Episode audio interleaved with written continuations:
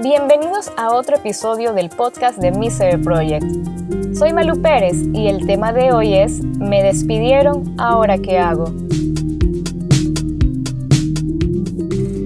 Antes de explicarles lo que pueden hacer mientras buscan un nuevo empleo, primero voy a hablarles de los documentos que deben entregarles en su salida. Deben entregarles dos documentos, el aviso de salida del IES y el acta de finiquito del Ministerio de Trabajo con los valores que deberían recibir.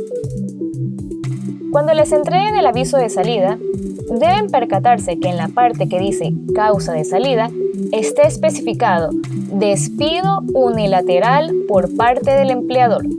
Si no está escrito así y ustedes quieren acceder al seguro de desempleo, que ya les explicaré más adelante, no podrán acceder a él. Así que fíjense bien en ese detalle. Perfecto. Ahora vamos a hablar sobre lo que pueden hacer mientras llegue esa gran oportunidad. Primero, ustedes tienen la opción de acceder al seguro de desempleo.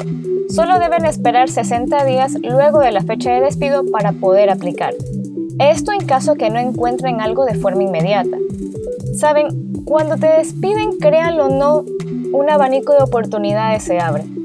Es verdad, es horrible pasar por esa situación y a todos les llega el mismo shock emocional y se sufren las mismas etapas que en un duelo. Primero la negación, esto no está pasando, ¿qué haré? ¿Cómo pagaré la universidad? ¿Qué le daré a mis hijos? ¿Cómo voy a vivir? Luego la ira. Aquí nuestras frustraciones han llegado a nuestro máximo límite. Después nos vamos calmando y entramos en la negociación que es cuando hacemos contacto con la realidad. Luego nos ponemos tristes, nos deprimimos, nos hacemos bolita en la cama y al final la aceptación, donde llega la calma y aceptamos lo que está sucediendo y como consecuencia comenzamos a buscar soluciones para, entre comillas, solucionar nuestro problema. Digo entre comillas porque personalmente pienso que no es un problema per se, es simplemente una situación que está fuera de nuestro control. Y nosotros como humanos siempre queremos tener el control de todo. Y no es así. Son paupérrimas las veces que el universo nos otorgará el control de algo. Y cuando eso pasa, ese algo no es nada más que la opción de agarrar las riendas de tu vida. Recuerden, todo aquello que el hombre ignora no existe para él.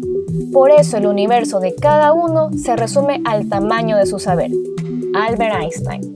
Bien, cuando estamos desempleados, tenemos que dividir nuestro tiempo. Debemos tener una hora en la que nos sentamos solo a buscar vacantes y enviar currículums. En el caso que no tengas todos actualizada, deberás definir también una hora para hacerlo. Luego vamos a pensar en todas esas ideas de proyectos personales que no hicimos porque estábamos ocupados en nuestro empleo. Veamos. Si se te da eso de enseñar, puedes ser tutor de algún estudiante o puedes ofrecer servicios de consultoría en lo que te hayas especializado. ¿Hablas algún idioma? Puedes ser traductor en proyectos específicos. Ser el traductor en alguna conferencia, hacer traducciones. Puedes encontrar proyectos en línea o contactar editoriales. En servicios de traducción no te limites solo a tu país. Gracias al Internet puedes ir más allá. Si tienes habilidades con la cámara, puedes ser fotógrafo, ya sea de grandes o pequeños eventos, cumpleaños, conferencias. Puedes hacer sesiones de fotos familiares, por ejemplo. Y si de verdad te apasiona la fotografía, puedes invertir en una buena cámara para dedicarte a tomar fotos de lo que tú quieras y venderlas en Internet. ¿Eres diseñador o artista? Al igual que fotografía, puedes vender tus diseños a páginas de internet como Shutterstock. O puedes ir más allá y vender tus diseños como NFT. ¿Qué es NFT? Token no fungible, que es la venta digital de los derechos de tu arte. Varias personas pueden comprar tu diseño y tener el derecho a ello. Te invito a que investigues más sobre este tema porque es súper interesante. Algo que me encanta de esta lista es la opción de ser escritor. Existen varias compañías que pagan buen dinero por escribir contenidos de blogs o de sitios web. Y también puedes editar o corregir documentos. Puedes cobrar por página, número de palabra o por proyecto. Además de esto, si alguna vez tuviste una idea de alguna historia, de algo que te imaginaste, es hora de escribir tu libro y lanzarlo. Esto se asemeja a los creadores de contenido o a los community managers. Funcionan de la misma forma y también son otra opción. ¿Te gusta la cocina y encima cocinas como los dioses? No se diga más. Usted debe dedicarse a la comida. Pero no tengo un local o un carro para ir a domicilio. No te preocupes. Puedes abrir un Dark Chicken, que es cocinar en tu casa y afiliarte a alguna aplicación de servicios de entrega y listo, tienes tu negocio. Por otro lado, si tienes transporte, puedes tener un servicio de catering para eventos. Trabajos más simples e igual de enriquecedores son pasear perros. Muy simple, ¿verdad? A mí me hubiera encantado tener esa experiencia, pero en mi caso, ninguno de mis vecinos tiene mascotas. Y eso que a mí me encantan los animales. Otra cosa que puedes hacer es ser tramitador, ya sea ir al banco o hacer compras en el súper. Puedes ayudar a muchas personas que no tienen el tiempo de hacer estas tareas. Si tu pasión es el ejercicio, puedes ser entrenador personal, Puedes hacerlo en línea, en tu casa o ir a las casas de tus clientes. Tú escoges. Una de las formas de ganar dinero con más tiempo en el mercado es ser vendedor por catálogo. Si sabes vender y te gusta hablar con la gente, esto es para ti.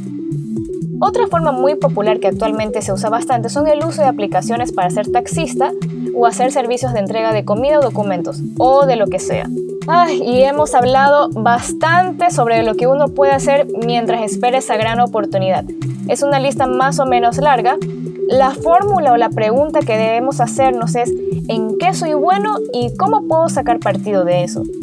Con estas ideas solo queda decir que la clave de todo es mantenerse productivo. De esta forma, si llegas a tener una entrevista y te preguntan por tu actual situación, sabrás qué responder. Hemos llegado al final y como un antiguo compañero de trabajo solía decir, todo se puede, diré exactamente lo mismo. Todo se puede. Es solo de ver las habilidades que tienen y explotarlas. Gracias por acompañarme hoy. Nos vemos en otro episodio del podcast de Mi Project. Chao.